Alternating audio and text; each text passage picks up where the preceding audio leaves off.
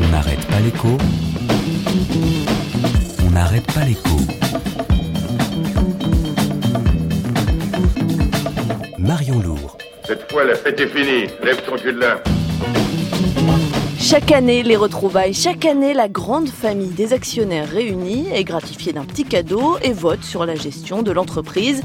Ça s'appelle une assemblée générale, ça se passe une fois par an et c'est en ce moment. Sauf que oui, la fête est finie. Le vote des actionnaires jusqu'ici était consultatif sur la rémunération des patrons. Comme pour le PDG de Renault, on pouvait ignorer leur décision de baisser le salaire. Avec la loi Sapin cette saison, si les actionnaires disent non, ce sera non.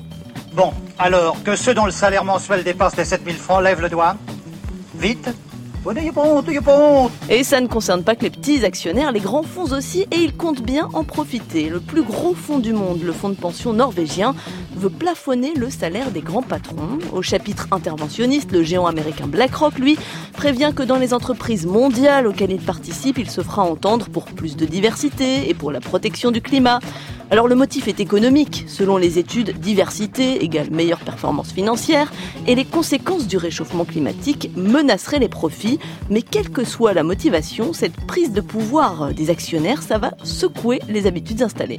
Chers amis actionnaires, merci de m'avoir accordé votre temps aujourd'hui et j'espère que vous accueillerez favorablement ma proposition. Merci.